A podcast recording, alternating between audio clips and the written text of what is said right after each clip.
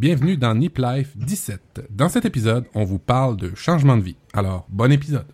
Nip.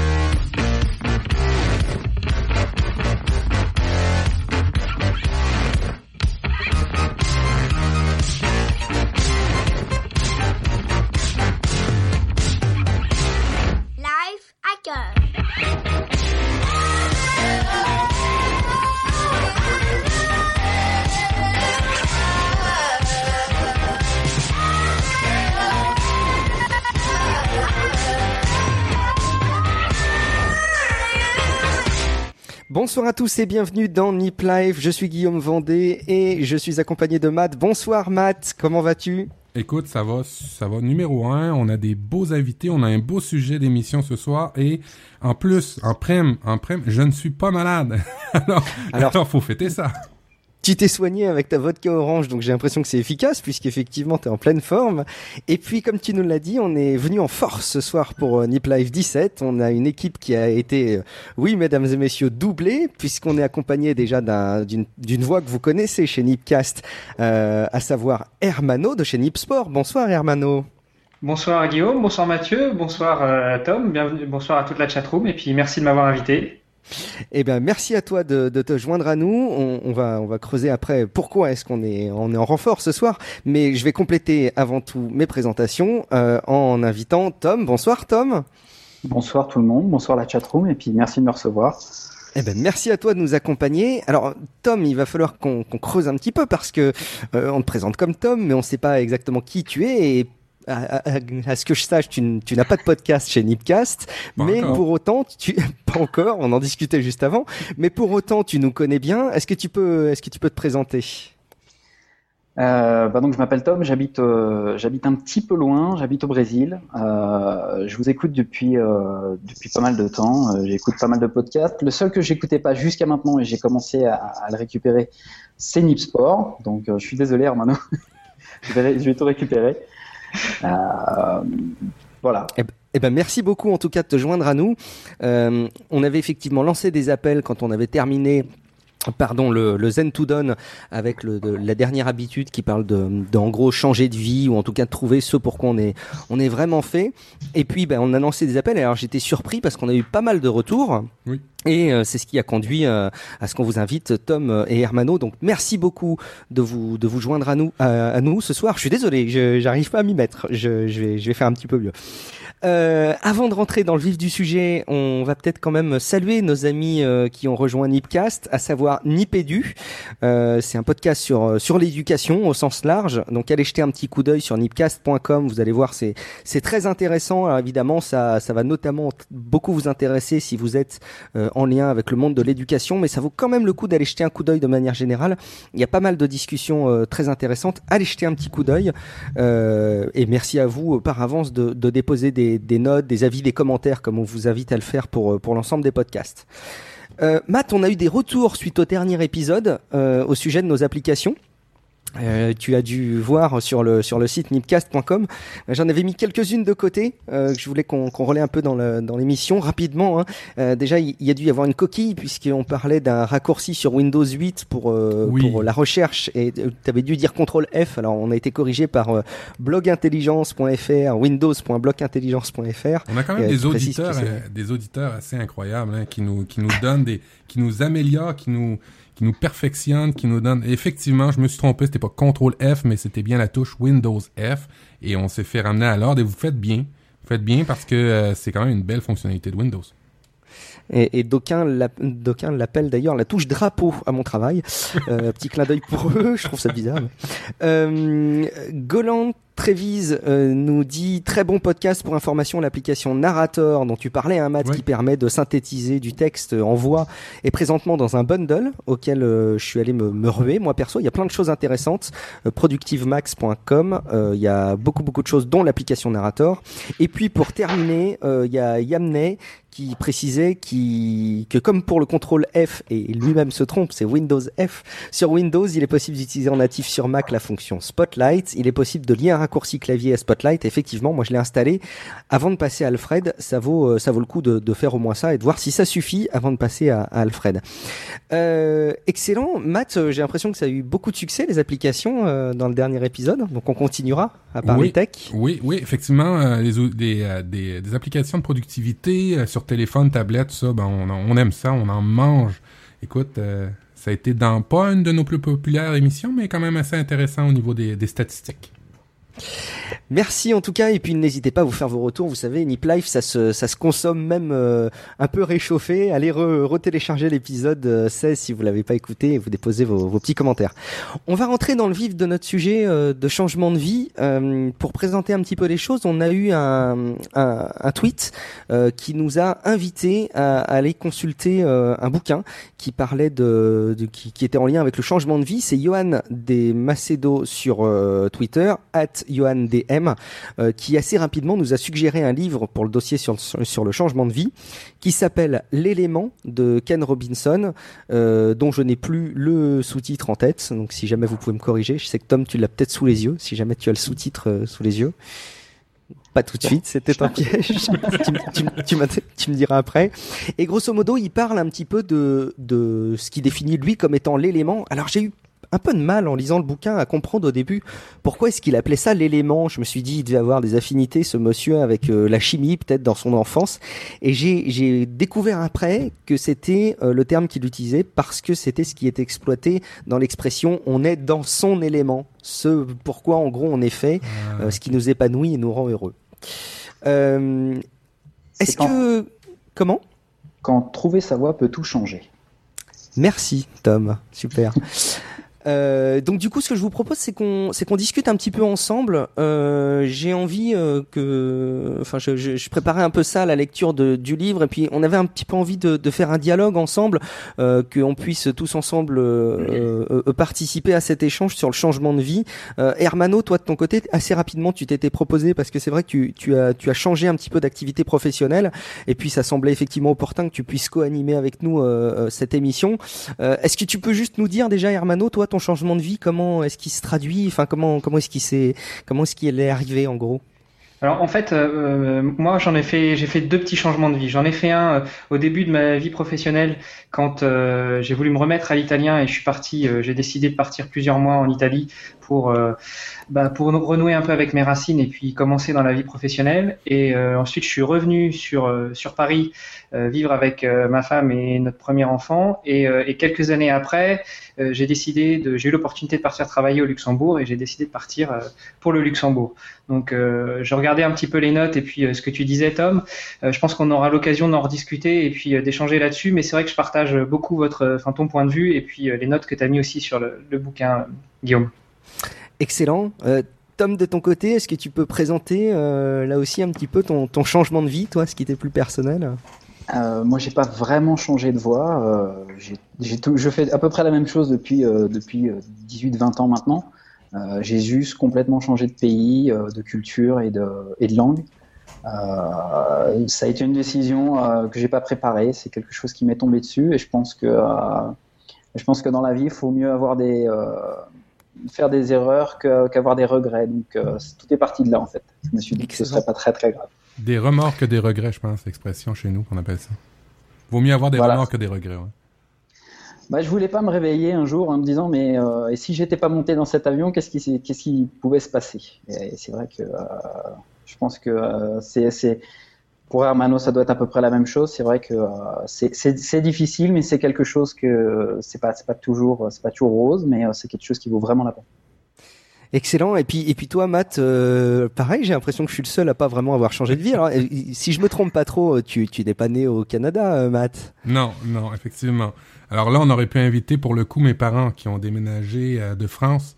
Euh, moi, je suis né en Normandie, au Havre.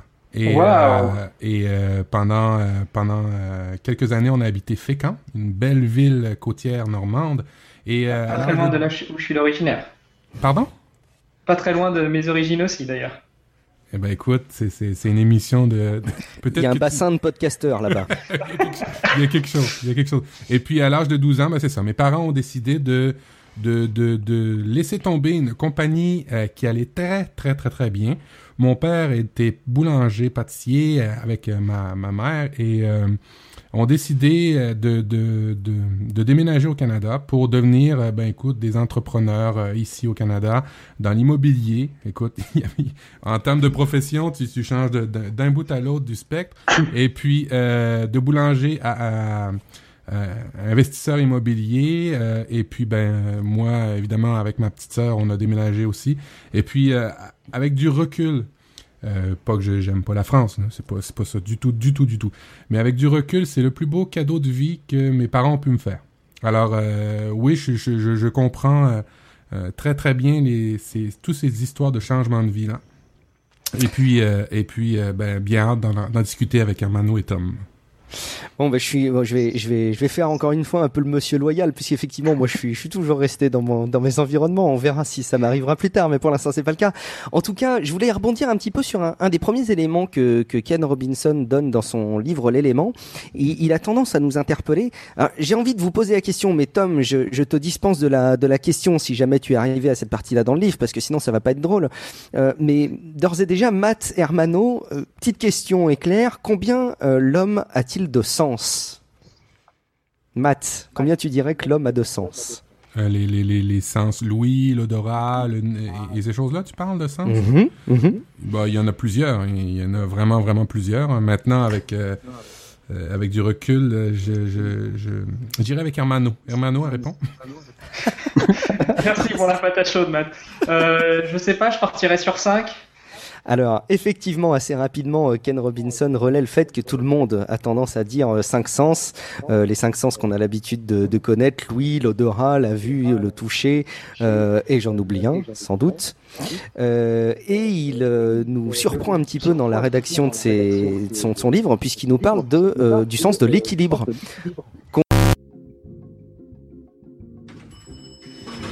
Désolé, nous avons eu des petits pépins de son et nous avons dû couper l'émission. Mais nous la reprenons maintenant.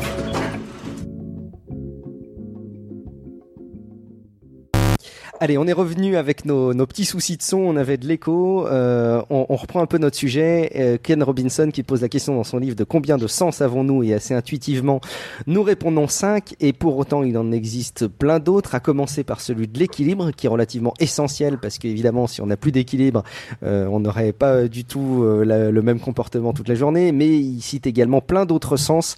Euh, la thermoception, euh, il- quand on quand on sent le chaud et le froid, c'est vrai que c'est quand même plutôt pratique euh, ou encore plein d'autres sens, notamment euh, un qui m'a qui m'a pas mal interpellé, le sens kinesthésique ou proprioception, position de nos membres et du reste du corps dans l'espace et des uns par rapport aux autres, pour pas avoir l'impression qu'on a des pieds sur la tête. Donc bienvenue, simplement dans un le message. épi- bienvenue dans un nouvel épisode de Fringe. c'est vrai que c'est bizarre.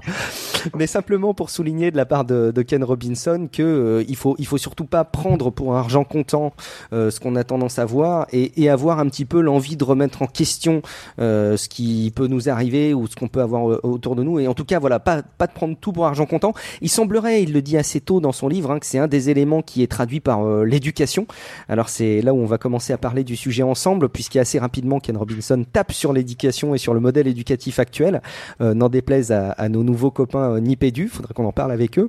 Mais je crois en avoir pré- en, en ayant préparé l'émission que c'est quelque chose que vous partagez. Hein, euh, à commencer par euh, par toi, Tom, tu as un avis euh, déjà sur le sur l'éducation et le rôle que ça joue par rapport à un des freins que ça pourrait être pour vraiment changer de vie et, et- et découvrir quel est notre élément? Je pense, je pense que ouais, ma, ma mère, est- ma mère est une, est une ancienne prof et euh, elle a toujours eu beaucoup de mal avec moi. Donc, euh, euh, c'est vrai que c'est vrai que l'éducation, euh, spécialement en France, il y a quelques années, c'était, tu avais trois choix où tu étais littéraire, où tu étais scientifique, où tu faisais mathématiques, où tu étais un raté entre guillemets. Et moi, j'étais toujours dans la dernière section puisque je me suis, euh, je me suis adapté à peu près à tout et j'ai jamais réussi à aller jusqu'au bout. Et, euh, c'est vrai qu'on m'avait toujours dit, euh, tu feras jamais rien dans la vie puisque de toute façon, euh, tu dessines et dessiner, c'est pas quelque chose de sérieux. Et euh,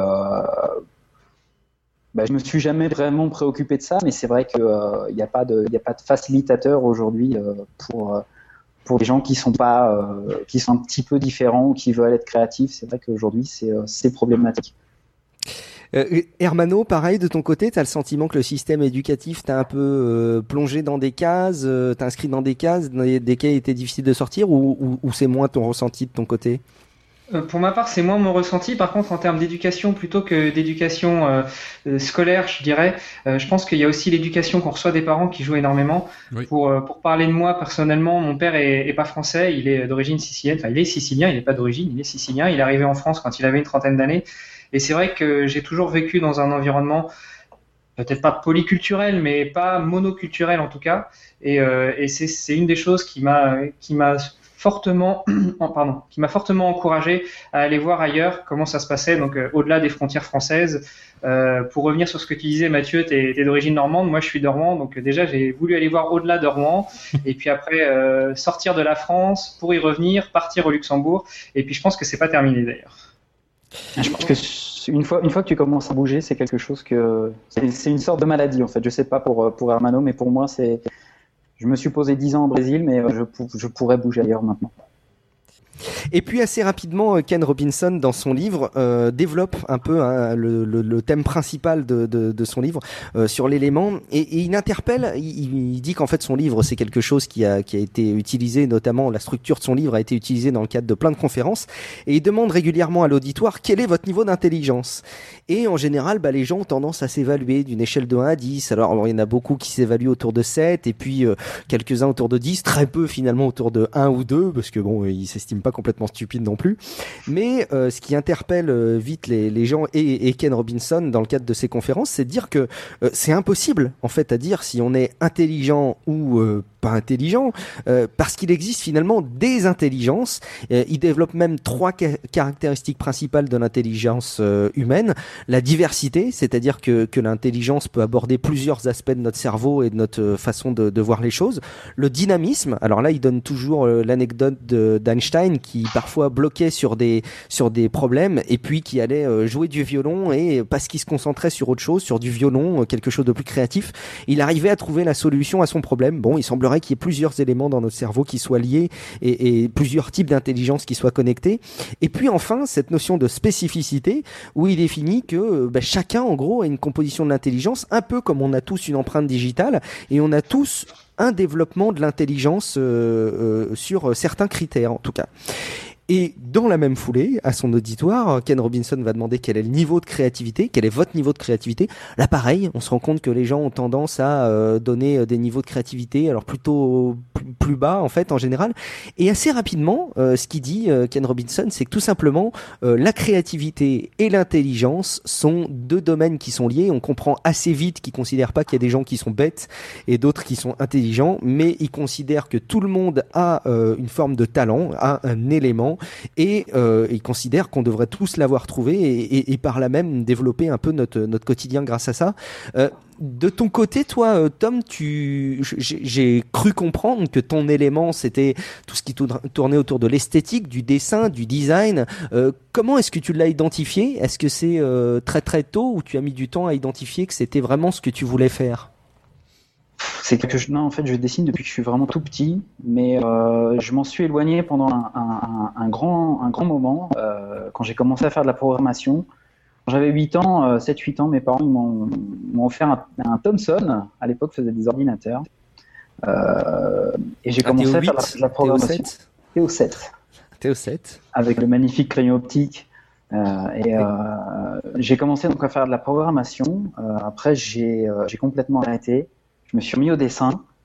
Et après, j'ai commencé à suivre un cursus scolaire euh, forcé, puisque j'ai essayé de faire un baccalauréat S euh, avec option technologique, ça n'a pas marché. Je suis retourné en économie et sociale, qui est le seul diplôme que j'ai aujourd'hui.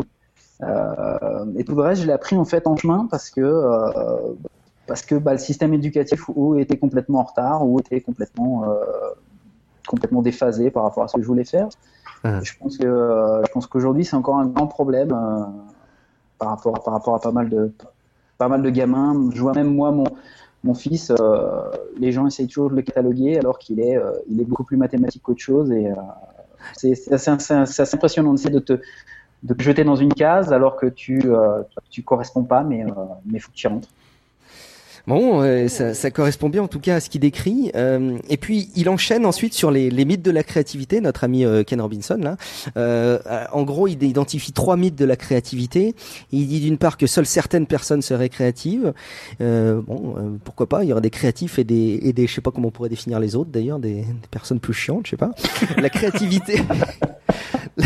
créativité se limiterait à certaines activités, euh, parce qu'effectivement, assez spontanément, quand on parle de créativité, on parle de dessin, de peinture, de musique, mais finalement, la créativité, euh, il le définit assez bien, peut euh, intervenir dans énormément de domaines différents, mais même les mathématiques. Hein, Quelqu'un qui est passionné par les mathématiques et qui se sent dans son élément peut être plutôt créatif dans les, mathématiques, dans les mathématiques, et encore heureux, sinon il n'y aurait pas de, de nouvelles choses qui seraient découvertes en mathématiques. Et puis, le troisième mythe, ce serait qu'une personne serait créative ou pas, donc qui grosso modo des, ben, par exemple des tomes qui, qui, qui, sont passionnés par le dessin et qui le découvrent très très vite, et puis d'autres personnes, euh, des sortes de Guillaume qui seraient incapables de, de, de créer et qui, et qui seraient euh, que sur des sujets extrêmement, encore une fois, très chiants. Donc là, on comprend assez, assez vite qu'il y a ces, ces mythes de la créativité qui sont un peu des idées hein, préconçues qu'on peut tous euh, avoir. On rappelle l'épisode numéro 10 de Nip Live sur la créativité. Oh, très beau plug. Merci, Matt. Oh, j'allais te le faire. J'étais en train de chercher l'émission. écoute, écoute, je me suis inspiré de Guillaume. Euh, j'écoute souvent Guy. Ben, j'écoute tout le temps Guillaume religieusement euh, dans Tablette Café. Et là, il a pris des bonnes. Plug. et là, il a pris des bonnes habitudes de plugger Nip Life euh, à peu près deux à trois fois par émission. Alors, c'est bon. On va plugger nos épisodes et on va plugger Tablette Café, qui est une très bonne émission. Je pense qu'on va on va faire un mix de tout ça en tout cas. Euh, l'imagination ensuite euh, pour pour enchaîner sur les thèmes de Ken Robinson. Euh, l'imagination, alors bah, un peu comme la créativité hein, qui est qui est dévalorisée. On connaît tous les expressions imagination débordante, c'est dans ses rêves. Il faut avoir les pieds sur terre, il faut être réaliste, faire preuve de bon sens, ne pas avoir la tête dans les nuages. Et encore, ce ne sont que que quelques exemples. Et, euh, et, évidemment, l'imagination, là encore, euh, très souvent, elle est, euh, elle est bridée par notre système éducatif selon, selon l'auteur, et, et, elle est clairement sous-estimée. Bon, c'est pas mal d'éléments qui décrit pour justement, sans faire de, de, mauvais jeux de mots, parvenir à nous aider à, à faire trouver l'élément, les choses qui font qu'on est, qu'on est épanoui, qu'on se sent bien dans la vie. Il y a deux choses notamment qui sont produites par l'élément. c'est d'une part le fait qu'on a l'impression que le temps se raccourcit. Vous savez, hein, quand on fait quelque chose qu'on qu'on adore mhm. vraiment faire, on voit pas le temps passer. Ça c'est une chose. Et puis la deuxième chose, un podcast par exemple, on voit pas. Merci pour le pour le message subliminal. Un super podcast Et puis la deuxième chose, c'est le fait qu'évidemment ça, ça économise de l'énergie. Bon, euh, ça, ça m'amène un peu à vous à vous re-questionner évidemment par rapport à tout ça. Euh, est-ce que selon vous, euh, Matt, euh, Tom et, et, Hermano, est-ce que selon vous, un, un, changement de vie, ça se prépare forcément? Euh, et, et, si oui, dans quelle mesure? Ou est-ce que ça peut venir du jour au lendemain? Là encore, j'ai presque envie de te solliciter toi d'abord, Tom, puisque je, je, je m'appuie un petit peu sur ton témoignage. Moi, je l'ai je l'ai pas préparé en fait. C'est vrai que euh, c'est venu, euh, c'est venu euh, par hasard. En, en, 2004, j'ai fait un voyage au Brésil. on m'a, on, m'a présenté une fille qui, qui, est, qui, est, ma femme maintenant. Et j'ai passé trois semaines au Brésil. Elle a passé après deux semaines et demie en France. Et à peu près six mois après mon premier voyage, je larguais tout en France et j'allais vivre au Brésil sans parler la langue et sans avoir de taf. Et je, je je pense pas que ce soit quelque chose qu'on prépare vraiment, à moins de vouloir euh, d'avoir un plan parfait. Euh, mais euh, comme on le sait tous, il n'y a pas de plan parfait. donc je pense qu'il faut suivre son instinct. J'ai suivi mon instinct. je me suis planté pas mal de fois, mais je pense que je pense qu'aujourd'hui, bah, comme toutes les expériences positives ou négatives, c'est une expérience de vie et c'est quelque chose qui, qui, fait, qui fait grandir, qui fait, qui fait évoluer. Et c'est vrai que c'est, bah, ça n'a pas de prix, quoi. Toi, Hermano, euh, pareil, tu, tu, considères que ça se prépare pas forcément? Comment c'est intervenu pour toi? C'est quelque chose que tu as mûri de, de, de, de changer, comme tu nous l'as expliqué tout à l'heure? Alors pour moi c'est un peu différent. Disons que mon premier changement quand je suis parti plusieurs mois en Italie, euh, ça s'est un peu fait sur un sur un coup de chance et puis un coup de tête. J'ai trouvé un boulot, j'ai j'ai appelé ma femme et je lui ai dit écoute euh, si je pars la semaine prochaine ça te dérange ou pas? Et ce sera ah oui, pour six mois, je reviendrai de temps en temps. Euh, à l'époque, on avait déjà un enfant, donc euh, bon après on l'a discuté, mais rapidement, en, quelques jours. Et puis ça s'est fait. Et finalement, je, pour rejoindre Tom, je, je regrette rien et j'ai rien regretté euh, à ce moment-là. La deuxième fois, c'était différent parce qu'on avait déjà deux enfants. Euh, on voulait on voulait bouger tous ensemble, donc c'était quelque chose qu'on avait déjà mûri depuis quelques temps. Et pour ne rien vous cacher, c'était une mutation que me proposait mon employeur. Donc j'ai mis plusieurs choix dans ma mutation la France, enfin l'Italie, l'Angleterre et, euh, et, un autre pays. On est, arrivé une semaine après. Ouais, on est arrivé une semaine après et on m'a proposé le Luxembourg et puis euh, et puis bah on en a discuté, ça s'est fait sur plusieurs mois. Donc là pour le coup c'était préparé. Pour répondre à ta question, est-ce que ça se prépare, est-ce que ça se prépare pas euh, Je sais pas, mais je pense que dans tous les cas, que tu le veuilles ou non, si, si tu es prêt à partir, même sur un coup de tête, c'est quelque chose qui a sûrement été déjà mûri dans ta tête et que et que tu es prêt à franchir le pas. Intéressant. C'est en tout cas c'est des, des, des regards qui se complètent et puis il y aura peut-être nos auditeurs qui, qui auront un avis aussi sur le sujet. Est-ce que ça se prépare ou pas? C'est intéressant, je trouve. Euh, il y a d'autres choses qui, qui interviennent. Après, on va pas évidemment détailler l'ensemble du livre, mais il y a un élément qui me paraissait intéressant. Euh, C'était définir euh, tout simplement la tribu. Alors euh, la tribu en, deux mots, hein, la tribu dans le livre, euh, qui est en gros euh, la définition de l'ensemble des personnes qui partagent la même passion ou le même élément. Euh, et euh, d'après l'auteur, il est hyper important d'arriver à trouver des personnes qui sont euh, liées au même élément que le nôtre et qui, et qui partagent un petit peu nos passions. Euh, du coup, Tom, j'essaie de faire un petit peu le parallèle par rapport à ce que tu décris. Finalement, ce serait la rencontre de la personne que tu, que tu décrivais être devenue ta femme, qui pourrait être décrite comme euh, étant une personne d'une tribu qui t'aurait entraîné dans cette, cette, dans ce changement de vie, ou est-ce que tu, penses que ce serait intervenu euh, sur un coup de tête? Tu, disais en tout cas qu'il y avait un lien assez important avec la rencontre de cette personne. Est-ce que tu penses que tu aurais été capable de faire ça sans elle? Euh, Peut-être, mais d'une manière, d'une manière différente. Mais c'est le. J'avais plus une tendance à aller dans, dans ma zone de confort, c'est-à-dire que j'aurais pu partir euh, au Québec, au Canada, aux États-Unis, dans un, dans un pays où j'aurais pu parler la langue. Mmh. et le fait de la rencontrer, c'est vrai qu'on se complète vraiment très très bien.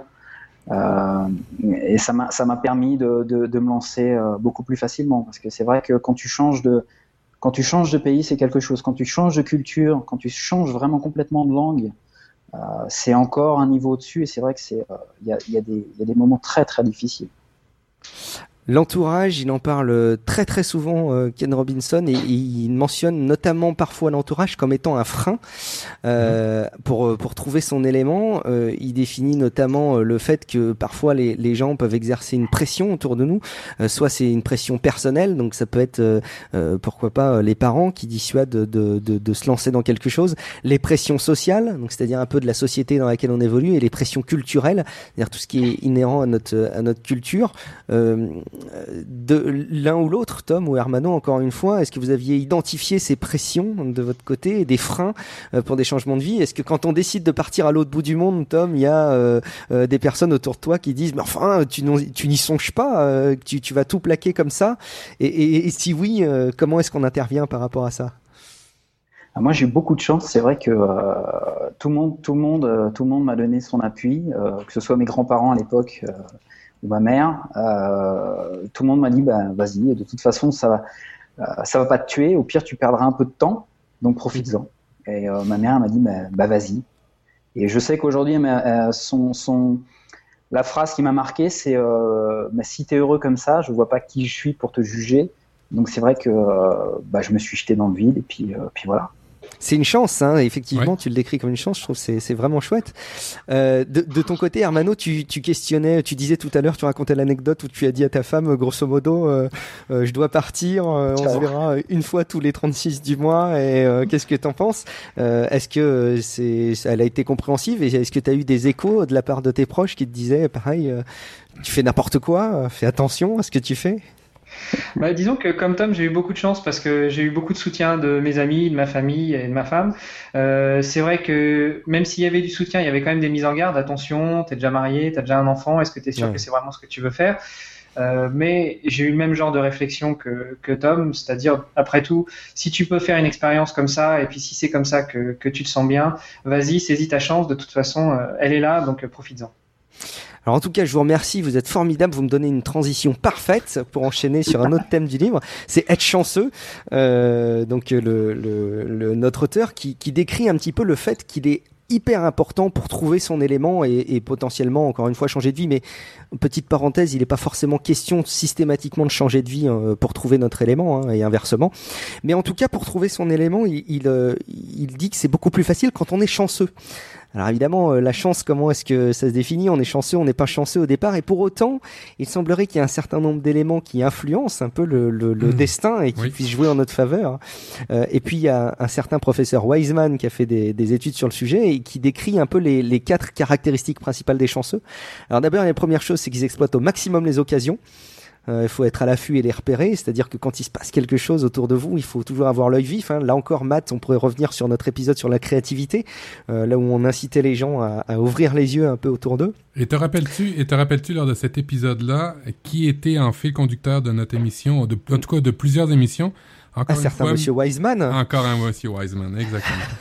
décidément, il va, il va nous servir de fil rouge dans toutes nos émissions, ce monsieur. Euh, les chanceux ont une intuition qu'ils ont su développer. Alors là, il semblerait que ça, ça se développe notamment euh, via, par exemple, la méditation. Alors avis à ceux qui n'ont pas écouté les épisodes sur le mindfulness, euh, revenez quelques épisodes en arrière. Ils s'attendent à avoir de la chance, donc ils engendrent une série de prophéties autoréalisatrices, c'est-à-dire qu'ils ont tendance à dire oh, moi je suis sûr qu'il va se passer demain quelque chose de formidable pour moi, ou euh, je suis sûr qu'à la fin faux. du mois je vais avoir des bonnes nouvelles. Pardon? C'est pas faux du tout. et, et je pense qu'effectivement, quand on voit les choses assez concrètement, on arrive à, à- à réaliser des choses. Tu, tu vois des choses, toi, Tom, qui serait, euh, qui illustrerait ça, par exemple? Mais c'est vrai que, euh, quand je suis parti, euh, j'ai- mon meilleur ami qui m'a dit, mais, euh, mais t'es en train de, tu vas, tu vas dans un des pays les plus violents du monde. Je lui ai dit, bah écoute, on verra bien. Et c'est vrai que euh, je me suis dit, on va, euh, on va voir.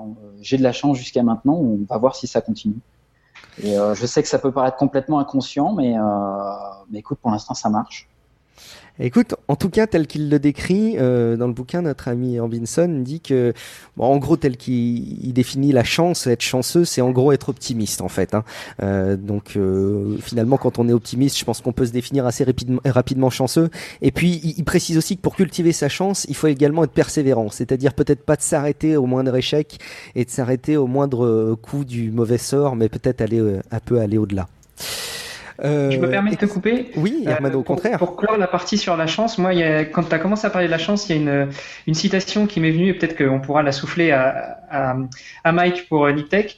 Mm. Euh, c'est que la chance ne sourit qu'à ceux qui la provoquent. Donc on est vraiment dans, dans ce que tu expliques. C'est euh, celui qui, qui croit avoir de la chance, c'est quand même celui qui met toutes les entre guillemets les chances de son côté et qui fait en sorte que chaque événement qui lui arrive soit euh, soit un superbe événement et, que, et qui en tire euh, qui en tire quelque chose. Je trouve qu'effectivement la citation est, forte à propos, effectivement. Euh, deux derniers thèmes qu'on peut qu'on peut aborder ensemble. Euh, le, mentor. euh, alors le mentor, c'est quelqu'un qui va vous permettre de découvrir votre élément. Alors je ne sais pas si les uns ou les autres vous avez dans votre entourage quelqu'un qui vous aurait permis de découvrir les choses qui vous passionnent. Peut-être que c'est pour toi Tom un, un prof à l'école qui t'aurait dit tiens dis donc tes dessins ils sont vraiment vraiment très sympas. Tu devrais approfondir ça. Je sais pas si vous avez d'autres. Non, moi, c'est un prof de maths. C'est Ah, un prof de maths. euh, paradoxal. Ouais, qui me voyait dessiner, qui m'a dit Mais euh, t'es sûr que t'es au bon endroit? Effectivement. Et qui m'a dit Tu devrais peut-être faire autre chose et penser à sortir euh, de, du système d'éducation nationale qui. euh, tu, tu vas toujours être malheureux. Et euh, bah, sur le coup, je me suis dit qu'il était complètement malade, mais euh, je pense qu'il avait raison. Et euh, je, avec du recul, il y a des, il y a des gens qui m'ont marqué comme ça et qui ont marqué mon parcours, et euh, je m'en rends compte petit à petit en fait. Des, euh, points pivots qui, euh, qui, ont changé ma vie. Ça, c'est hyper important de savoir les identifier, au même titre que pour les chanceux, c'est très important de- d'identifier les bonnes occasions et d'être à l'affût et, de les repérer. Euh, Il semblerait qu'effectivement, c'est assez important de pouvoir identifier ses mentors comme ça, mais de manière générale, on, est subjugué, donc on, a, tendance à pas avoir besoin d'intellectualiser une, rencontre avec un mentor. C'est quelqu'un qui va euh, vous transmettre quelque chose assez naturellement. Euh, pour peut-être conclure un peu sur le, bouquin de, de notre ami Wiseman, un sujet, est-il trop tard? En gros, on se dit tous, euh, bah tiens, moi je pense que je suis un peu trop vieux pour euh, faire ce que j'ai toujours voulu euh, faire. Euh, et, et j'aurais dû m'y prendre plus tôt.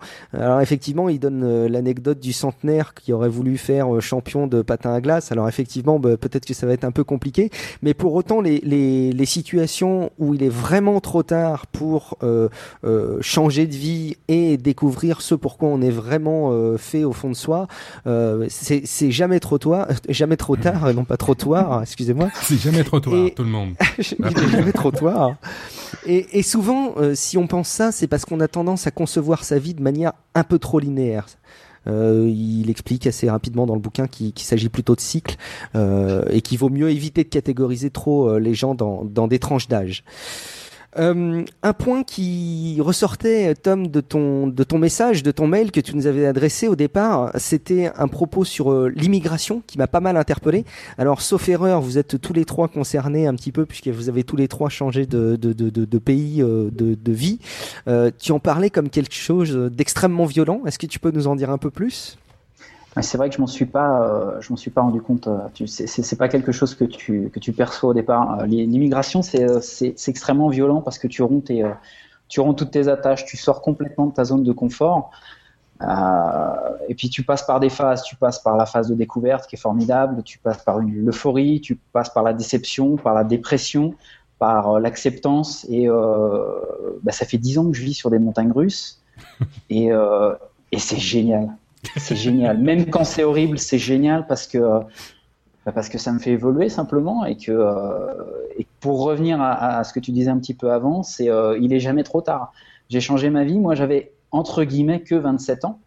Euh, j'avais un bon travail en France, j'avais un appartement, j'ai tout vendu, j'ai tout largué et, je me suis jeté dans le vide. Mais je pense que quand on veut faire les choses et si on aime faire les choses, il faut arrêter de se prendre la tête et euh, bah, il faut un petit peu sortir sa zone de confort et dire bon bah bon bah j'y vais. De toute façon, euh, ce qui, comme on dit, hein, ce qui ce qui te tue pas te rend plus fort, mais euh, mais c'est vrai, c'est vrai que tu accumules les expériences bonnes ou bonnes ou mauvaises et euh, bah ça te change complètement. Je sais pas si c'est la même chose pour euh, pour euh, pour Hermano, mais je pense je pense qu'il a un petit peu de ça aussi. C'est vrai que quand tu commences à voir l'extérieur, ça t'ouvre un peu, euh, ça t'ouvre un peu les yeux et euh, as une autre manière de penser. Je pense que tu sors de ce, de ce linéaire dont tu parlais. Et Hermano, tu voulais rebondir? Ouais, bah, euh, enfin, je, te, je te suis complètement, Tom. Alors, moi, j'ai entre guillemets eu un peu plus de chance euh, parce qu'on a immigré dans un pays qui est quand même majoritairement francophone, qui est juste à côté de la frontière. Je suis pas parti à 10 000 kilomètres comme toi, euh, donc ça simplifie quand même pas mal de choses. En même temps, c'est un pays majoritairement francophone, mais où la langue euh, nationale n'est pas le français. Donc, euh, parfois, enfin, euh, il faut quand même t'adapter. Il faut quand même essayer de te mettre, te mettre à la hauteur des, des autres qui t'accueillent, parce qu'il faut pas oublier que tu, quand tu pars dans un pays, tu, tu n'arrives pas en terre conquise. Hein, on n'est pas des, des colonisateurs. On est des gens qui, on est, on est reçu par des gens qui nous accueillent. Euh, et je pense que Mathieu, tu pourras, tu pourras confirmer parce qu'il y a pas mal d'immigration euh, au Québec. Oui, Et euh, ouais, encore là, c'est entre Tom et le Luxembourg. Je pense que mes parents ont vécu, puisque j'ai vécu aussi. Là, c'est c'est c'est un milieu anglo-saxon, mais qui parle français. Les Québécois sont toujours ils pensent, en tout cas, nous, ce moi, ce que j'en vois, c'est que on est plus anglo-saxon que francophone. Et puis, c'est là où il y a le clash, mais c'est là aussi où, comme tu dis, Tom, c'est là où c'est le fun, c'est là où c'est le, c'est là où il y a le plaisir parce que euh, on change pas de vie, je pense, pour euh, avoir les mêmes choses. Hein, l'idée en arrière de ça, l'idée en arrière de ça, c'est de changer. Alors, il y en a qui sont plus tolérants au changement, il y en a qui en, qui en veulent plus, il y en a qui en veulent moins, mais je pense que euh, l'idée en arrière de ça, c'est, c'est, c'est quand tu changes et puis que tu t'en vas dans un autre pays. euh, euh, en l'occurrence, nous, on parle de changement de vie présentement. Là, ce qui est drôle, c'est que c'est trois personnes qui ont changé de vie par rapport au pays, mais il y a d'autres types de changements de vie. Hein. Euh, ça, ça, au niveau professionnel, il y en a des, des, des, des, des, des tout aussi grands. Mais euh, le, le, le défi, le défi là-dedans, c'est vraiment l'adap- l'adaptation. Puis, ce qui est drôle, c'est que euh, ce que je remarque de Tom, c'est que tu as changé de vie et tu, et tu perçois les changements et les difficultés comme euh, plaisantes. Euh, ça te stimule, ça te motive. Euh, probablement que ton, éducation, puis là on fait pas un débat de psychologie, mais probablement que tu avais déjà vécu beaucoup de changements dans ta vie parce que tu peux pas arriver à un gros clash comme ça sans forcément en avoir vécu euh, d'autres auparavant qui t'ont préparé à celui-là. Ouais. Bah, j'ai bah, j'ai toujours été en opposition, grosso modo, avec toutes les formes d'autorité depuis que je suis tout petit. Donc c'est vrai que les, les classes, j'en ai vécu pas mal, euh, que ce soit avec les profs, que ce soit avec, euh, avec euh, l'armée, parce que je suis suffisamment vieux pour, pour, pour qu'ils aient essayé de, de m'y envoyer. Euh, donc c'est vrai que non, tout ça, mais la- l'assimilation de la culture du pays où tu vis, je pense que c'est le plus compliqué. Euh, travailler au Brésil, c'est extrêmement difficile puisque euh, c'est des gens qui sont extrêmement gentils et donc ils ne te disent jamais non ni oui. Donc c'est extrêmement compliqué Ouais. de travailler avec eux. Euh, donc même après des années, euh, c'est encore difficile d'accepter que certaines choses ne se fassent pas ou se fassent, mais d'une manière qui n'est pas correcte. Donc c'est vrai que euh, il faut être prêt à accepter ça et, et, et pas essayer de reproduire le pays d'où tu sors, là où tu vas, sinon sinon tu seras toujours malheureux, tu n'y arriveras pas du tout. Non, exactement. Puis c'est ce qui est, ce qui est drôle, hein, c'est ce qu'on voit. Puis là, je vais parler de, de, de, Je veux pas faire de ségrégation ou quoi que ce soit, mais ce qui est drôle, c'est qu'on voit tout le temps des quartiers italiens, des quartiers chinois, des quartiers dans des villes où des gens se ghettoisent un petit peu. Puis Mhm. ça, c'est ma façon de voir. Hein. Euh, mon père m'a toujours dit, on n'est pas parti de France pour recréer une France.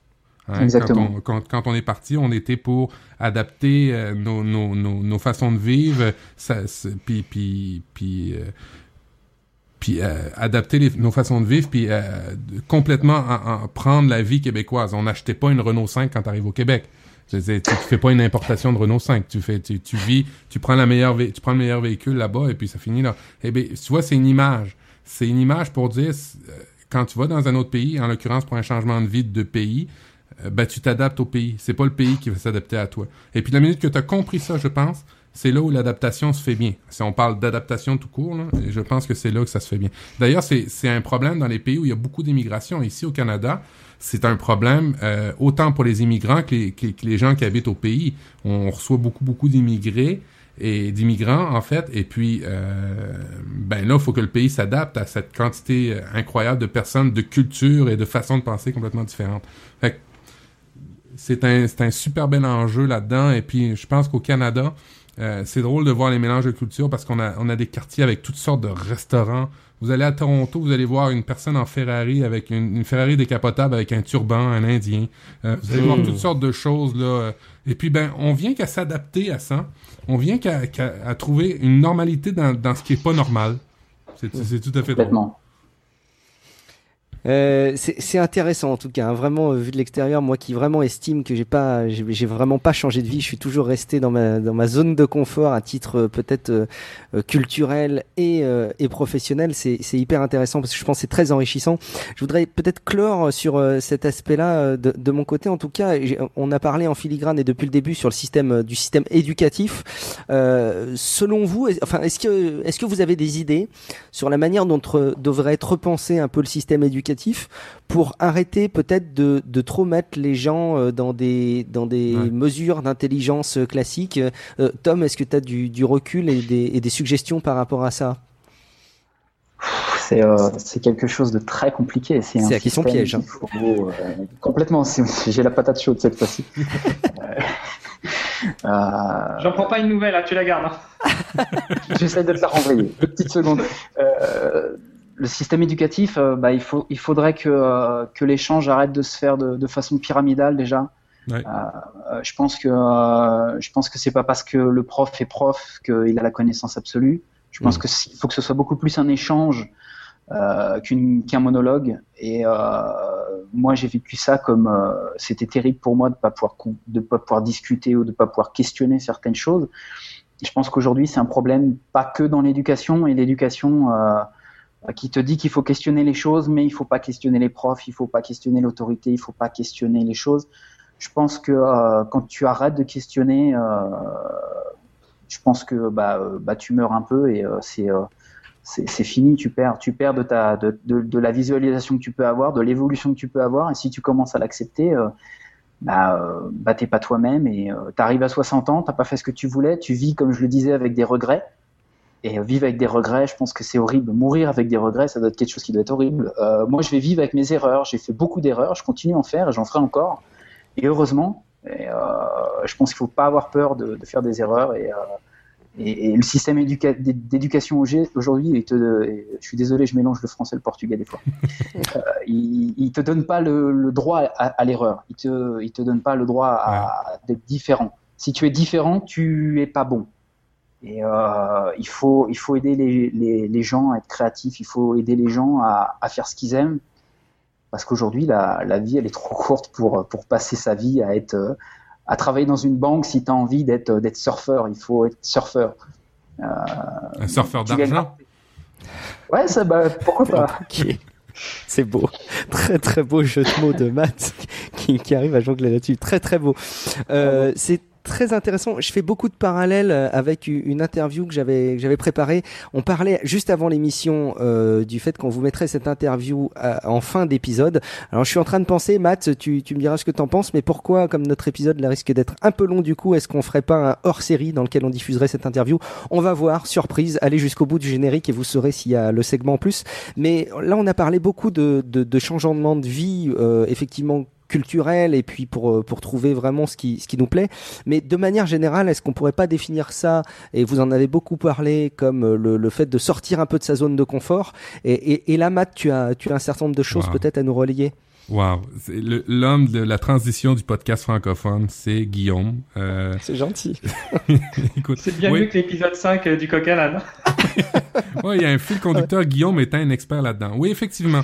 Euh, le changement, là, on a parlé beaucoup de changements de vie, euh, des changements extrêmes. Hein. C'est pas forcément euh, tout le temps ça le changement, mais c'est- en fait, ça c'est des, gros, gros, gros changements qu'on vient de partir, qu'on vient de parler. Euh, Tom en a l'a souvent mentionné. Sortir de sa zone de confort. Sortir de sa zone de confort, c'est un fil rouge, hein, je pense, chez Niptech. On, on essaye toujours de sortir de sa zone de confort. Et puis, euh, encore une fois, je vais essayer de trouver trois avantages à sortir de sa zone de confort. J'ai, j'ai, trouvé trois avantages. J'y vais par trois. En fait, il y en aurait peut-être plus, mais euh, comme euh, Mike aime beaucoup le chiffre 3, on va, on va y aller dans la continuité nipcastienne et on va y aller avec trois. il y a un Euh, côté nombre d'or là-dedans en plus tout à fait.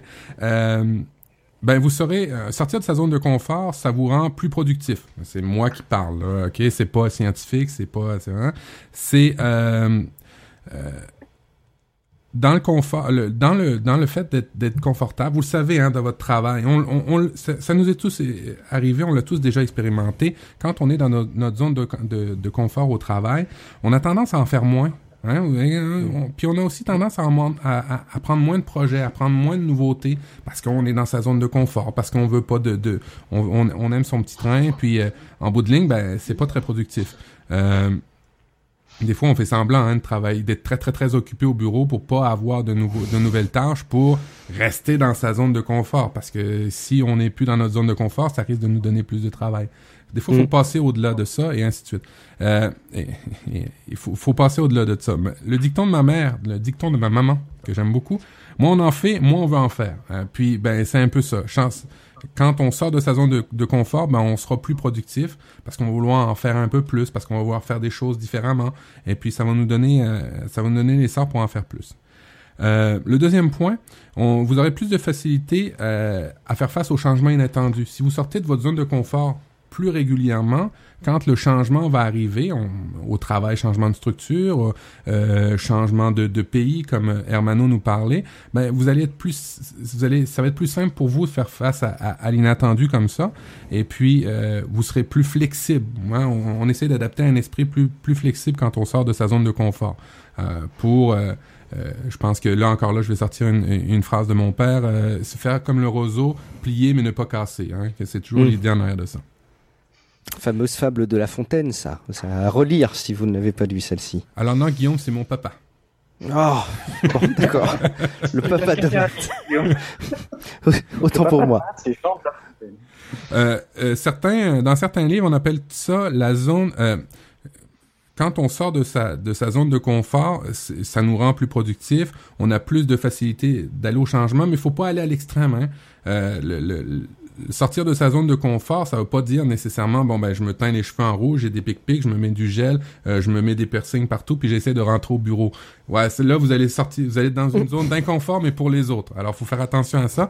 Euh, Il y a beaucoup de livres qui parlent de la théorie de la zone optimale d'inconfort, parce que la zone, euh, la zone d'incon- d'inconfort vous fait vous rend plus productif, mais si vous avez trop d'inconfort dans ce que vous faites, alors là, euh, à ce moment-là, ça va donner l'effet contraire. Vous allez être beaucoup moins productif, vous allez avoir peur, vous, allez générer du stress. Euh, alors ça, c'est la zone optimale d'inconfort. Et puis ça, ça s'adapte en fonction de, ton habilité à, être dans cette zone d'inconfort-là. Plus tu es habitué d'avoir du changement, ben plus ta zone d'inconfort va être plus grande et inversement. Mais ça, ça, se pratique, ces choses-là. Euh, puis troisième élément, en connaissant sa zone optimale d'inconfort, vous aurez plus de facilité à repousser puis à connaître vos limites. On l'a dit dans plusieurs épisodes, hein, les gens, euh, l'importance de connaître ses limites. Euh, on l'a dit dans un, autre épisode où on parlait de, gestionnaires qui, euh, les meilleurs gestionnaires, c'était ceux qui savaient où ne pas aller ou qui se connaissaient le mieux. Alors, en connaissant sa zone optimale d'inconfort, euh, vous allez être meilleur, vous allez être capable de vous adapter et d'être plus productif, mais encore là, faut pas aller à l'extrême. C'était mes trois points pour mes trois avantages de, des zones d'inconfort. Et puis, je veux juste rebondir facilement rapidement avec ça. Euh, trois trucs pour commencer à sortir de sa zone de confort. Euh, ben, au quotidien, euh, si vous êtes une personne très très routinière, au, quotidien, vous pouvez faire des petits changements, des choses différemment le matin. Exemple, on a déjà parlé dans un épisode, changer de trajet, changer tout simplement de trajet pour se rendre au bureau ou se rendre au travail. Ça, c'est un petit truc pour commencer à, à, à, cultiver la zone d'inconfort optimale, d'utiliser, mhm. d'optimiser ça. Euh, Rassure-moi, Mathieu, c'est un petit peu, euh, c'est un petit peu à l'opposé de ce que vous dites quand vous parlez du GTD ou du Z2 Done. Euh, qu'est-ce que tu veux dire par là, Hermano? Que veux-tu dire par là, Hermano? bah justement, un des points, c'est essayer de, euh, de répéter euh, régulièrement les choses et de les faire, de, de prendre une certaine habitude. Il y a une question piège dans le dans la question d'Hermano. Effectivement, moi j'y moi j'y vois deux choses euh, Hermano. Enfin, je veux pas peut-être qu'il y ait une vision euh, des choses, euh, Matt, mais il me semble que pour les choses qui n'ont vraiment pas de valeur ajoutée, dans lesquelles on sait que potentiellement on n'a pas de gain de productivité, il peut être, c'est ma vision des choses. Hein, encore une fois, il peut être plutôt intéressant effectivement de faire des routines. Typiquement, trier les factures. Tu vois, bon, est-ce qu'il est bien utile de sortir de sa zone de confort pour trier des factures? À mon sens je, suis peut-être caricatural, mais typiquement, je, différencierais les sujets sur lesquels on peut sortir sa zone de confort, qui sont en gros des sujets sur lesquels potentiellement on peut avoir une valeur ajoutée de productivité et un changement dans la vie, et, et potentiellement des tâches très très basses et très automatisées de gestion des tâches euh, qui sont celles que décrit Léo Babota pour les routines, quoi. Ouais, ouais, tout à fait. C'est pas parce que euh, le GTD t'aide à accomplir une tâche et t'aide à créer une routine pour pouvoir mieux les accomplir pour que ce soit répétitif et que ce soit plus rapide. Euh, là, ce qu'on parle, c'est vraiment à un plus haut niveau. C'est vraiment plus euh, euh pour, au niveau, euh, je te dirais, au niveau de ta vie en général, ben ça va, ça va t'améliorer d'essayer souvent de sortir de ta zone de confort. Mais, mais, mais. Mais Armano, il est adorable, il rajoute un plug en fait. Il est adorable. Vous écouterez l'épisode numéro 1. ouais, c'est ça. Euh, dans les trois trucs pour commencer à sortir de sa zone de confort, ben, vous y allez par, par petits bouts, par, petits, par petites étapes. Après ça, euh, prendre le temps de, de, de, de, de prendre des décisions. Tantôt, t'en parlais, Guillaume, tu disais, est-ce que ça se prépare un changement de vie? Hmm. Euh, pour certains, non. Pour certains autres, oui. Mais ça, encore là, tout dépendant de la personne, euh, faut apprendre à bien se connaître. Hein. Tom, lui, était en amour par-dessus la tête, puis lui, était, c'est, à, quelque part, c'était, il réfléchit au début, mais après ça, il, a trouvé le gain en arrière de ça. Mais, mais, mais tu, on a parlé après ça avec Hermano, où là, c'était beaucoup plus réfléchi, il y avait des enfants dans, dans, dans l'équation, où là, euh, il a fallu prendre un temps de réflexion. Ça se fait pas en, criant, en criant lapin, ciseaux. En tout cas, ça se fait pas rapidement. En claquant des doigts. En claquant des doigts. Alors, euh, prendre le temps de, de, de, de, décider pour prendre un moment de recul par rapport à la décision que vous allez faire. Et puis encore là, ben, le troisième élément, une étape à la fois. Hein. On, on change pas d'un pays comme Tom ou comme Hermano, euh, comme ça. Il y, a, des papiers qui se font, il y a, des, il y a de la bureaucratie qui est lente, mais qui, moi, je trouve un aspect positif à ça, vous permet de réfléchir, vous permet de prendre du recul par rapport à ça. Alors, euh, une étape à la fois. Et puis un dernier truc, un dernier truc, on est, à trois, mais on va tomber à quatre. Euh, des fois, faut arrêter de sortir de sa zone de confort. Hein. On, est, on veut sortir de sa zone de confort, mais des fois, faut arrêter de sortir de sa zone de confort, revenir dans un dans un mode où un peu plus routinier, un peu plus euh, habituel pour euh, traiter la nouvelle expérience. Parce que c'est beau de faire des nouvelles expériences, des nouvelles expériences, mais il faut en tirer un, un gain par rapport à ça. Alors, euh, c'est peut-être le dernier truc, l'avertissement, là, c'est des fois, sortez pas de votre zone de confort. Euh, analysez ce que vous venez de faire. Puis ça va en lien beaucoup, beaucoup avec ce qu'on a dit avec Léo Babota euh, par rapport à, à euh, Zen to Done, où il y a une période d'analyse. Hein, je me rappelle plus si c'était l'étape 5 ou 4, mais il y a une période d'analyse par rapport à tout ce qu'on a fait. Alors, euh, c'est toujours important de réfléchir à ce qu'on fait ou par après a posteriori. Alors, c'était un petit peu mes, euh, mes, mes trucs pour la zone de confort. C'est intéressant. Enfin, je trouve de mon côté, tu vois, c'est hyper intéressant parce que sans doute que effectivement, j'estime pas avoir vraiment changé de vie et j'estime finalement pas être vraiment sorti d'une certaine zone de confort. C'est quelque chose que, que clairement je peux identifier, même s'il y a certaines choses qui, qui en sortent. Pour autant, de manière générale, j'ai pas eu fondamentalement eu ce sentiment. J'ai l'impression, Tom, effectivement, que ça correspond tout à fait à ce que tu décrivais, euh, qu'effectivement, tu, tu, tu as, t'es vraiment sorti de ta zone de confort. Et même maintenant, ce que tu décrivais tout à l'heure, tu as pris une forme de plaisir à ça. Et, et à chaque fois que tu pourras sortir de sa zone de confort, tu y vois euh, là potentiellement du, du plaisir encore. Bah, bah, pour tout avouer, en fait, là, on est en train de. de, de- J'ai plus l'élément français. Ah. De préparer euh, Oui. un, un potentiel, une potentielle, euh, un potentiel changement de pays encore euh, avec. maintenant, on est tous en famille, donc ce serait plus dans le style de Hermano. Peut-être, peut-être pour le Québec, peut-être pour la France. Ah, je vote pour le Québec, Tom. On a besoin de, on a besoin de monde intelligent et très compétent au Québec. euh, Alors, Et donc là, euh, là par contre, ça se prépare parce que j'ai deux petits à la maison et, Voilà. euh, et c'est vrai, c'est vrai que c'est c'est c'est une autre, c'est un autre état d'esprit. Par contre, c'est quelque chose qu'on fait comme de- comme le disait Armano, c'est quelque chose qu'on fait à quatre. On réfléchit à quatre et euh, c'est quelque chose qui va se décider, euh, qui va se décider en famille. Donc je pense que euh, euh, sortir de la zone de confort, il faut le sentir aussi. Il faut pas, c'est vrai qu'il faut pas se faire violence et se forcer à faire les choses tout le temps. Euh, il faut se sentir bien. Si on n'a pas de plaisir dans ce qu'on fait, encore une fois, euh, ça vaut pas le coup.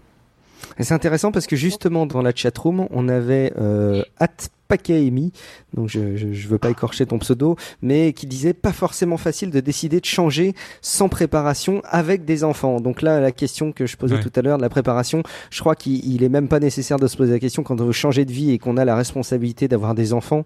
A priori, euh, c'est c'est c'est incontournable. Maintenant, pour revenir sur le système euh, d'éducation, c'est vrai que euh, ce changement de vie ne, ne me fait pas peur par rapport à l'éducation de mes enfants, parce que je pense pas que euh, ils auront une vie plus plus épanouie s'ils vont euh, vraiment jusqu'au collège, qu'après ils vont à la fac et qu'ils font tout bien bien comme comme le système d'éducation te le demande.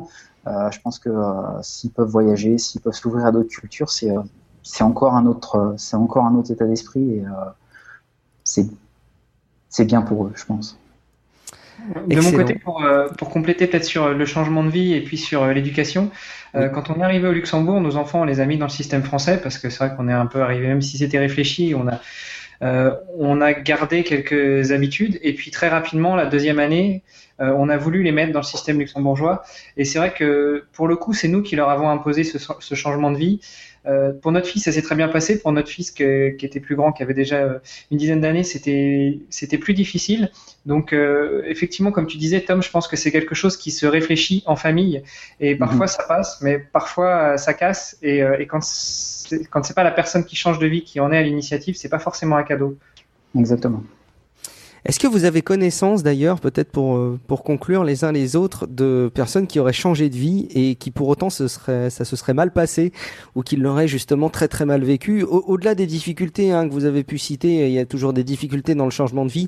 Euh, euh, Tom, tu parlais de changement euh, de, culture, d'immigration, et vous vous étiez plutôt tous en train de vous rejoindre là-dessus. Est-ce que vous avez connaissance non pas d'un changement de vie qui aurait été difficile, mais qui serait avéré un véritable échec les uns les autres? Et si vous n'avez pas de, de connaissances, évidemment, les auditeurs, si vous avez des remarques euh, là-dessus, n'hésitez pas à nous contacter. Non, ça vous dit rien en termes, Alors moi, je connais, en termes d'immigration, ça arrive souvent, ça, Guillaume. Euh, Typiquement, il y, a des, il y a des statistiques, il y a des métriques par rapport à ça. Juste, juste ici au Québec, on sait que tant de pourcentage de, de, de, de- d'immigrants vont revenir dans leur pays et puis euh, Ah. plutôt, plutôt aigris, plutôt euh, parce qu'ils n'ont pas réussi à, à, à, à accomplir ce changement-là. Euh, oui, il y a des mauvaises, oui, il y a des mauvaises histoires, mais en de- une fois que tu as, eu ton problème, tu en as quand même tiré quelque chose. Tu as quand même appris de quelque ta chose zone de, de confort, ouais. Tout à fait. Pour ma part, j'en connais, euh, j'en connais quelques-uns. Je pensais surtout à, à, deux personnes. Une première qui est euh, une personne avec qui j'ai travaillé quand je suis parti en Italie euh, au tout début de, de, ma vie professionnelle. Donc le premier changement dont je vous ai parlé, où ça s'est un peu fait sur un coup de tête, euh, c'était un Italien qui qui est venu après en France pour travailler dans la société qui, qui, nous employait en Italie. on peut dire que pour lui le changement c'était plutôt facile. Il était célibataire, il avait déjà 25-30 ans, il vivait pour les, les Parisiens, il vivait derrière l'hôtel Matignon, donc cadre de vie plutôt agréable. Et, euh, et, pour autant, euh, il est resté deux ans et il a eu beaucoup de mal à se faire à ce changement et il est vite revenu en Italie. Alors il a pu négocier son départ et son retour en Italie, mais euh, c'était un peu difficile. Mais c'est parce qu'il n'avait pas su, suivi mes trucs. Ça s'apprend des changements, des, des, des ça c'est ça s'apprend dans le sens où on, gradue là-dedans, on gradue dans le type de changement de vie. C'est sûr que si une personne n'a jamais, qui a toujours vécu une vie routinière, très très routinière, puis encore là, c'est un jugement de valeur, mais euh, je pense que c'est vrai, une vie qui a toujours vécu, une personne qui a toujours vécu une, vie routinière peut pas du jour au lendemain avoir des gros changements de vie comme ça dans sa, dans, faut, faut que ça s'apprenne. Je sais, je sais pas pour vous, mais Tom était réticent. À, euh, Tom, tantôt, j'y ai parlé, quand, quand, je lui ai demandé que c'était, quand je lui ai parlé que c'était pas sa première fois de changement de vie important, qu'il avait dû baigner là-dedans dans sa, dans sa jeunesse, il, m'a répondu que oui, il avait toujours été réfractaire à, à euh, comment tu disais ça? Tu étais réfractaire aux, aux, lois ou pas aux lois, mais aux règlements? À l'autorité. À l'autorité. À l'autorité, euh, mais pas toutes les formes d'autorité. L'autorité stupide. L'autorité stupide. Mais es, donc, tu as toujours euh, été habitué à changer ta façon de voir, à changer ton, ton à, percevoir ou en tout cas entrevoir des, des, des, des, problématiques différemment des autres. Hermano, toi aussi dans ta vie, là, tu parlais tantôt, tu as, changé plusieurs fois de pays, tu as changé de, de, de, pas de profession, mais de... Alors encore une fois, ça, ça s'apprend puis ça s'éduque. C'est, c'est comme c'est comme un peu tout. Il hein. faut s'entraîner. Hein. Dans Nipsport, ils en parlent souvent. Ouais, venez nous écouter. Très beau plug. Merci, beaucoup. Euh, est-ce que vous aviez des choses à compléter ou est-ce qu'on va on va peut-être conclure doucement notre euh, notre épisode tous ensemble? Merci en tout cas euh, de votre participation, euh, Tom, Hermano. Euh, petit petite chose avant qu'on qu'on enchaîne euh, sur la, la, conclusion de l'émission. prochain épisode, on n'a pas de date bien bien précise à vous donner parce qu'on discutait. Je, je, suis en train de rajouter des contraintes de mon côté de disponibilité, donc on vous tiendra au courant évidemment sur Twitter. Il faut absolument nous suivre sur le compte Nip Life pour savoir quand aura lieu le le prochain live. On vous attend nombreux. On ne sait pas exactement encore de quoi on, pourra parler. On a plein de sujets dans les tuyaux. On verra le, lequel on abordera. Un petit coucou d'ailleurs à, David Z sur Twitter euh, qui disait euh, tout à l'heure qu'il pouvait pas nous suivre en live parce qu'il voulait juste pouvoir coucher ses enfants. Alors là encore, peut-être une idée d'émission, euh, le live hacking pour les parents, on verra. en tout cas, merci beaucoup de, de, nous suivre pour chaque émission. Ça nous fait vraiment extrêmement plaisir. N'oubliez pas de vous abonner à, à Nip Live. Vous pouvez même vous abonner par mail sur niplive.com ça, c'est quand même la chose la plus facile que vous puissiez faire. Merci de votre fidélité. Donc, merci à la chatroom euh, qui nous a euh, accompagnés euh, ce soir. Si vous si vous appréciez Nip Life, n'oubliez pas d'aller déposer une note sur iTunes. ça nous aide vraiment beaucoup pour avoir de la visibilité et pour avoir des retours. Il y a notamment Darkonium 70 qui a déposé le podcast qui dit le commentaire pardon qui dit indispensable trois points d'exclamation et 5 étoiles. Le podcast qui rend heureux, intelligent et zen. Ah ben on espère et merci beaucoup pour pour ton commentaires. Vous pouvez réagir sur SoundCloud, sur niplife.com, euh, sur Twitter, @niplife, sur la page Google Plus de Niplife, par mail évidemment, info at niplife.com. Et puis, euh, vous pouvez nous contacter également personnellement. Alors, euh, honneur aux invités. D'abord, où est-ce qu'on peut te contacter, Tom? Où est-ce qu'on peut éventuellement rentrer en contact avec toi sur Internet? Sur Twitter, at Pixelephant, P-I-X-E-L-E-F-A-N-T tu as trouvé un, pseudo Twitter qui est pratique pour améliorer sa diction, euh, pour épeler les, lettres. merci à toi, merci beaucoup pour ta participation et, ton témoignage qui a initié euh, cette rencontre euh, dans Nip Life. Merci à toi également, Hermano, pour ta participation. Alors, où est-ce qu'on peut te retrouver, Hermano? Alors moi, il y a deux choses. Déjà, merci à vous de, m'avoir invité. Vous pouvez me retrouver sur Twitter, IronManolux, donc I-R-O-N-M-A-N-O-L-U-X comme Tom. Euh, mais vous pouvez aussi, euh, vous pouvez aussi me retrouver sur www.nipsport.com euh, et puis at nipsport avec un S sur Twitter.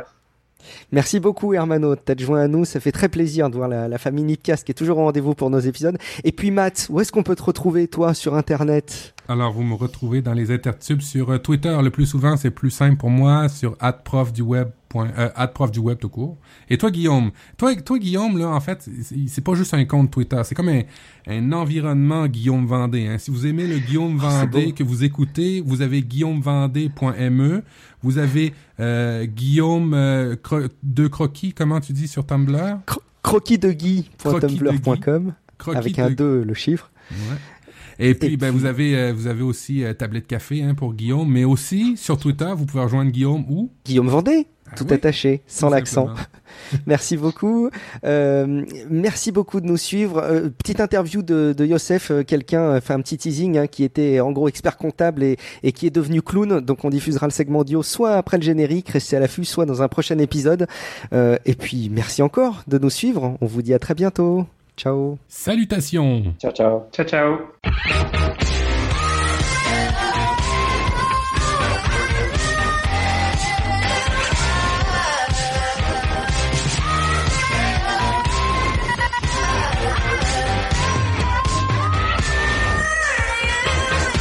Parce qu'on vous aime, parce qu'on vous adore, parce que dans le fond, euh, on fait ça pour vous. Euh, Guillaume a interrogé, a fait une petite entrevue avec Youssef, euh, un expert comptable qui a changé de carrière, qui a changé de vie pour devenir clown. Vous allez voir, c'est assez euh, inspirant, c'est assez euh, émouvant même parfois euh, comme témoignage. Alors pour une fois qu'il y a un vrai clown dans l'émission euh, Nip Life, on est content, c'en est un professionnel. Alors bonne écoute. Et je retrouve donc euh, Youssef comme, euh, convenu. Euh, bonsoir Youssef. Bonsoir Guillaume.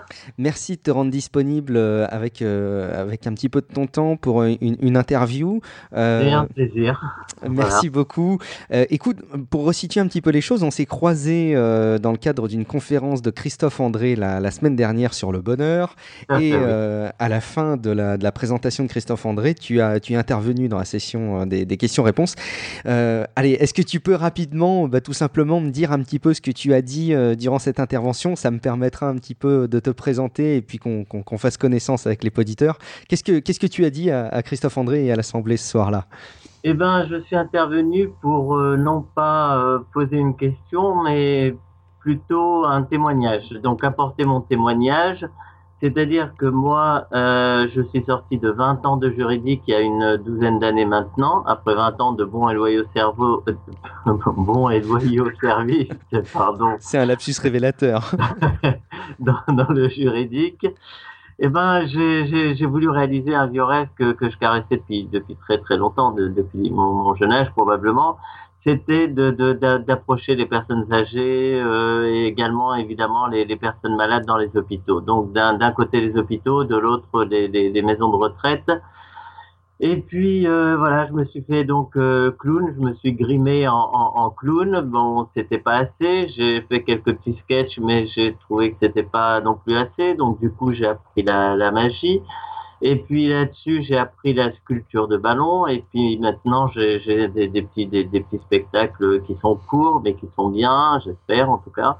Et j'essaye de, de, de, de, partager un petit peu mes, mes, mes moments, mes moments de bénévolat, parfois dans un hôpital, parfois dans une maison de retraite. Voilà, entre entre mes activités diverses de, de, de, comédien, théâtre, cinéma, télévision. euh, je fais également les anniversaires, etc. Voilà, donc c'est tout un panel comme ça.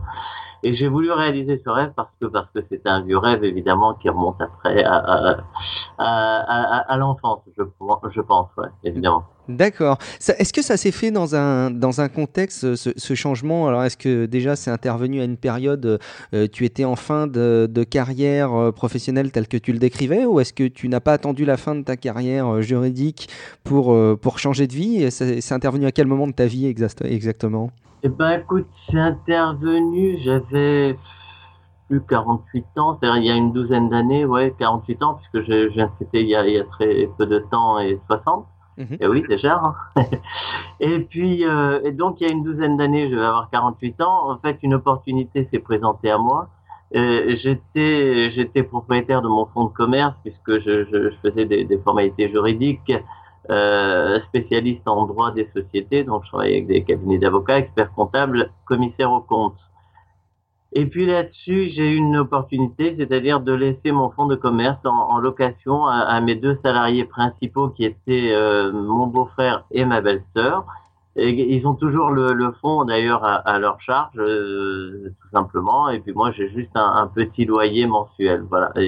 Et c'est très bien. J'ai un toit, j'ai de quoi manger, et ça me suffit. Je ne cherche pas à être riche, ça ne m'intéresse pas. Euh, J'ai un autre potentiel et puis surtout d'autres vecteurs euh, qui, m'attirent, voilà. Donc euh, c'était pas pour moi le, fait d'avoir plus de sous, plus c'est pas ça qui m'intéressait surtout. Et puis donc à la suite de cette opportunité, je me suis dit bon ben me voilà enfin ouf libre. Il va falloir que je comble mon temps et bien, surtout bien. Donc j'ai fait j'ai fait tout ce que j'ai pas pu faire quand j'étais plus jeune ou j'avais commencé à faire mais que j'avais pas terminé. Et, là-dessus, ben, jusqu'à présent, euh, je continue dans, dans dans mes activités diverses euh, et culturelles, on peut le dire. Écoute, ça, ça, ça, force, euh, ça force le respect, je trouve, en tout cas, moi de mon côté. Ce qui m'interpelle dans, dans ce que tu nous dis, c'est que tu as toujours eu un peu, ce rêve. Alors, euh, bon, je ne sais pas s'il serait opportun, on n'est pas là pour faire de la psychologie de, comptoir ou d'internet, pour essayer de savoir pourquoi est-ce que tu avais ce rêve-là petit. À la limite, ce serait peut-être plus un, un, autre sujet. En revanche, ce qui m'interpelle plus, c'est qu'est-ce qui fait euh, qu'au moment où tu as lâché ta carrière professionnelle euh, classique entre guillemets. Euh, Qu'est-ce qui a fait qu'à ce moment-là, plus qu'avant, euh, tu as tu as décidé de changer de vie? Est-ce qu'il y a eu des conditions qui se sont rassemblées? Euh, Est-ce qu'il y a des événements qui sont survenus qui ont été plutôt déclencheurs? Ou est-ce que c'est arrivé comme ça soudainement et on sait pas Tu sais même pas encore aujourd'hui pourquoi est-ce que tu as tu as changé de vie à ce moment-là? Changer de vie, il fallait que je change de vie parce que bon, le juridique, c'est-à-dire qu'en fait si on va, on va quand même revenir à, à, à, je vais essayer de faire bref, -hmm. pas trop quand même, mais essayer de raconter un petit peu le, le, le parcours. -hmm. euh, je suis né en Tunisie en 1954 d'une mère tunisienne et d'un père français. Mon père, lorsque moi j'avais 11 mois, donc j'avais pas tout à fait un an, mon père a, a eu une maladie grave, incurable. Son frère unique l'a ramené en France pour entre guillemets, essayer de le, de le faire soigner. Mmh. Il est resté 26 ans dans un état de légumes dans un hôpital. C'est expliquant probablement cela. Donc, euh, et donc en Tunisie, ben, on s'est retrouvé évidemment sans, sans, sans argent, sans père, puisque j'ai pas connu mon père. Et on a connu la, la, la faim, le froid, la misère, etc., etc. En 1965, j'avais 11 ans et demi. Euh, le joint américain qui est c'est une association de bienfaisance, a offert à ma mère euh, des billets de bateau Tunis Marseille, ensuite euh, Marseille Gare de Lyon par le train. On est arrivé donc en 65 euh, en France, à Paris précisément. Euh, J'ai vu pour la première fois mon père, j'avais une douzaine d'années, donc euh, voilà, on est arrivé à 11 ans et demi, donc quelques mois après, j'ai vu pour la première fois mon père dans un hôpital, dans un état de légumes évidemment.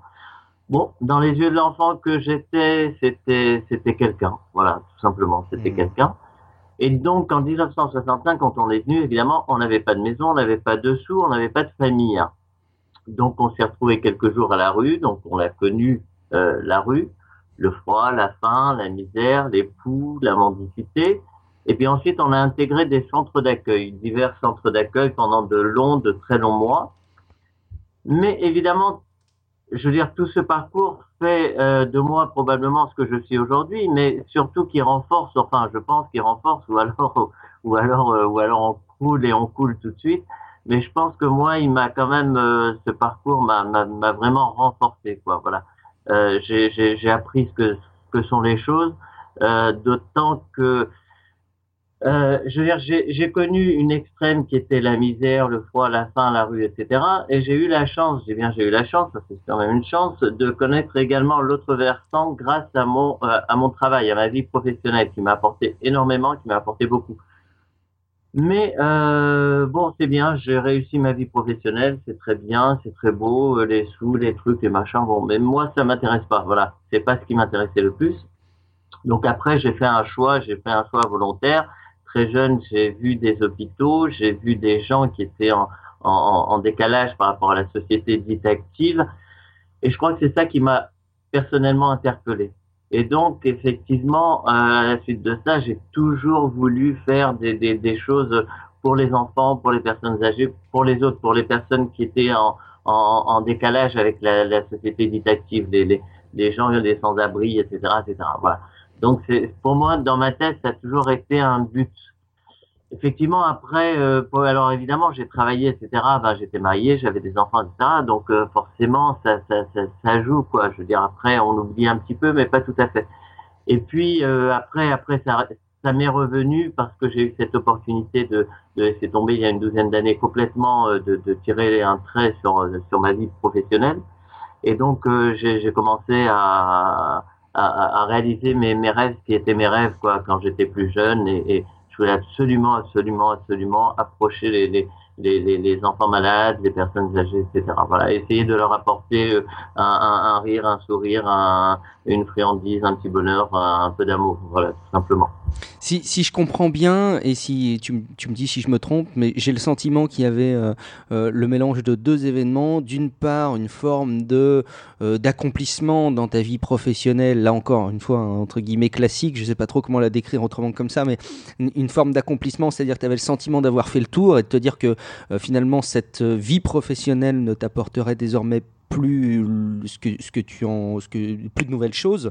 Et, en revanche tu voyais le temps passer et tu disais désormais j'ai envie de consacrer euh, le, le ben voilà le reste de ma carrière on va dire entre guillemets à, euh, à faire ce que j'ai toujours rêvé de faire parce que sinon je le ferais jamais. Finalement c'est un peu ça qui s'est passé c'est ça?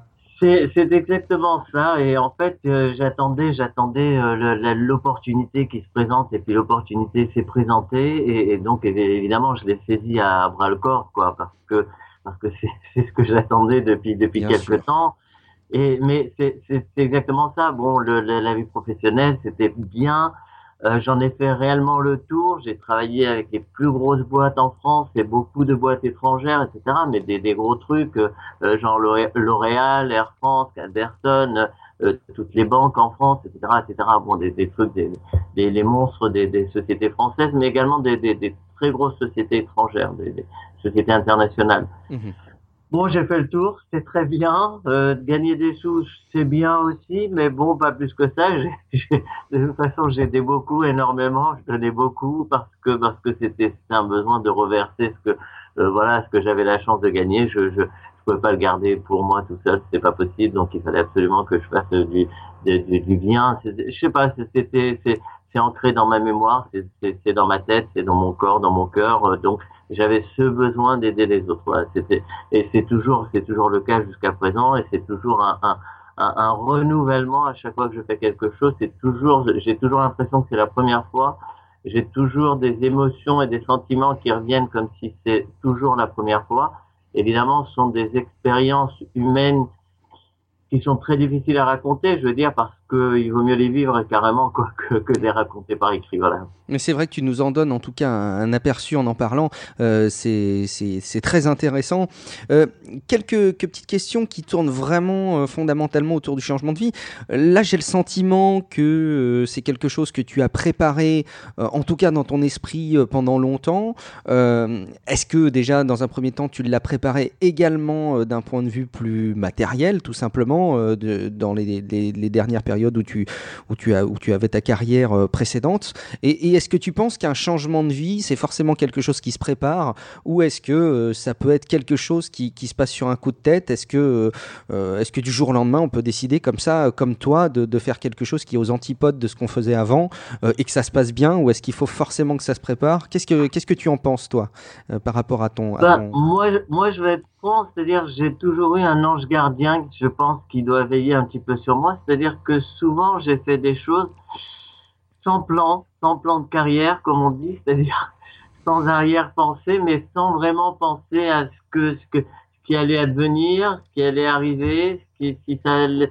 je me pose pas trop de questions. D'ailleurs, je crois que j'ai raison. Je veux dire pourquoi je je pense avoir raison parce que lorsque l'on se pose trop de questions, on va trouver mille et un prétextes pour ne pas faire ce qu'on a décidé de faire. Mmh. Or, je préfère faire quelque chose, même si je me casse la figure, c'est pas grave, je vais me relever, je vais repartir, plutôt que de se, se, se mettre des, des, des, obstacles sur son chemin, sur sa propre route, et se dire non, c'est pas possible à cause de ceci, à cause de ça. Alors évidemment, on va trouver des prétextes, bien sûr, tout le monde va trouver mille et un prétextes pour ne pas le faire, pour, pour ne pas avancer, puis ça empêchera d'avancer. Et puis finalement, on va se bloquer, puis on se dit bon ben tant pis. euh, après tout, j'ai ma petite vie pépère, pourquoi pas. Et puis c'est tout. Et puis on va s'arrêter là, et puis on va faire un petit un petit truc de temps en temps, mais qui sera qui sera on voilà, on va rester insatisfait quoi. Euh, on va rester frustré et insatisfait. Mais je pense pour ma part, j'ai quand même eu un ange gardien parce que souvent j'ai fait des choses comme ça sans, sans réellement penser aux conséquences, sans réellement penser qui allait advenir, si j'allais pouvoir m'en sortir, ne serait-ce que financièrement, etc. Et puis finalement, bon bah ça s'est ça s'est bien passé. Euh, Et comme je dis toujours, j'ai un toit et j'ai de quoi manger, puis ça me suffit et c'est très bien comme ça. Alors moi je dis j'ai un toit et j'ai de quoi manger, ça paraît un petit peu un petit peu trivial, mais euh, quand on a connu la rue, les centres d'accueil, euh, quand on a connu la faim, le froid, etc. Donc avoir un toit et de quoi manger, il y a, il y a certaines personnes que je côtoie qui seraient bien, qui seraient bien heureux d'avoir ce que j'ai. Voilà. C'est c'est intéressant. Je, je relève en tout cas euh, ne pas se poser trop de questions. Alors ça fait écho évidemment moi à, à la conférence qu'on a, à laquelle on a assisté ensemble ou un des enseignements pour euh, cultiver le bonheur. J'allais dire c'était euh, aussi s'ancrer dans le présent, pas trop se projeter, pas trop se poser de de, de questions. Non exact, pas oui, c'est vrai. Non pas trop se mettre un, mouchoir euh, euh, sur ce qui se passe, mais malgré tout pas non plus rajouter des questions ou des inquiétudes.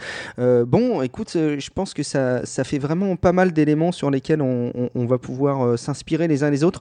De manière générale, est-ce que tu vois des, des freins ou des limites quand on a décidé de, de se lancer, quand on a décidé enfin de franchir le pas On se dit voilà, j'ai envie de faire vraiment ce que j'ai toujours eu envie de faire, ou j'ai découvert là récemment ce que je voulais vraiment faire.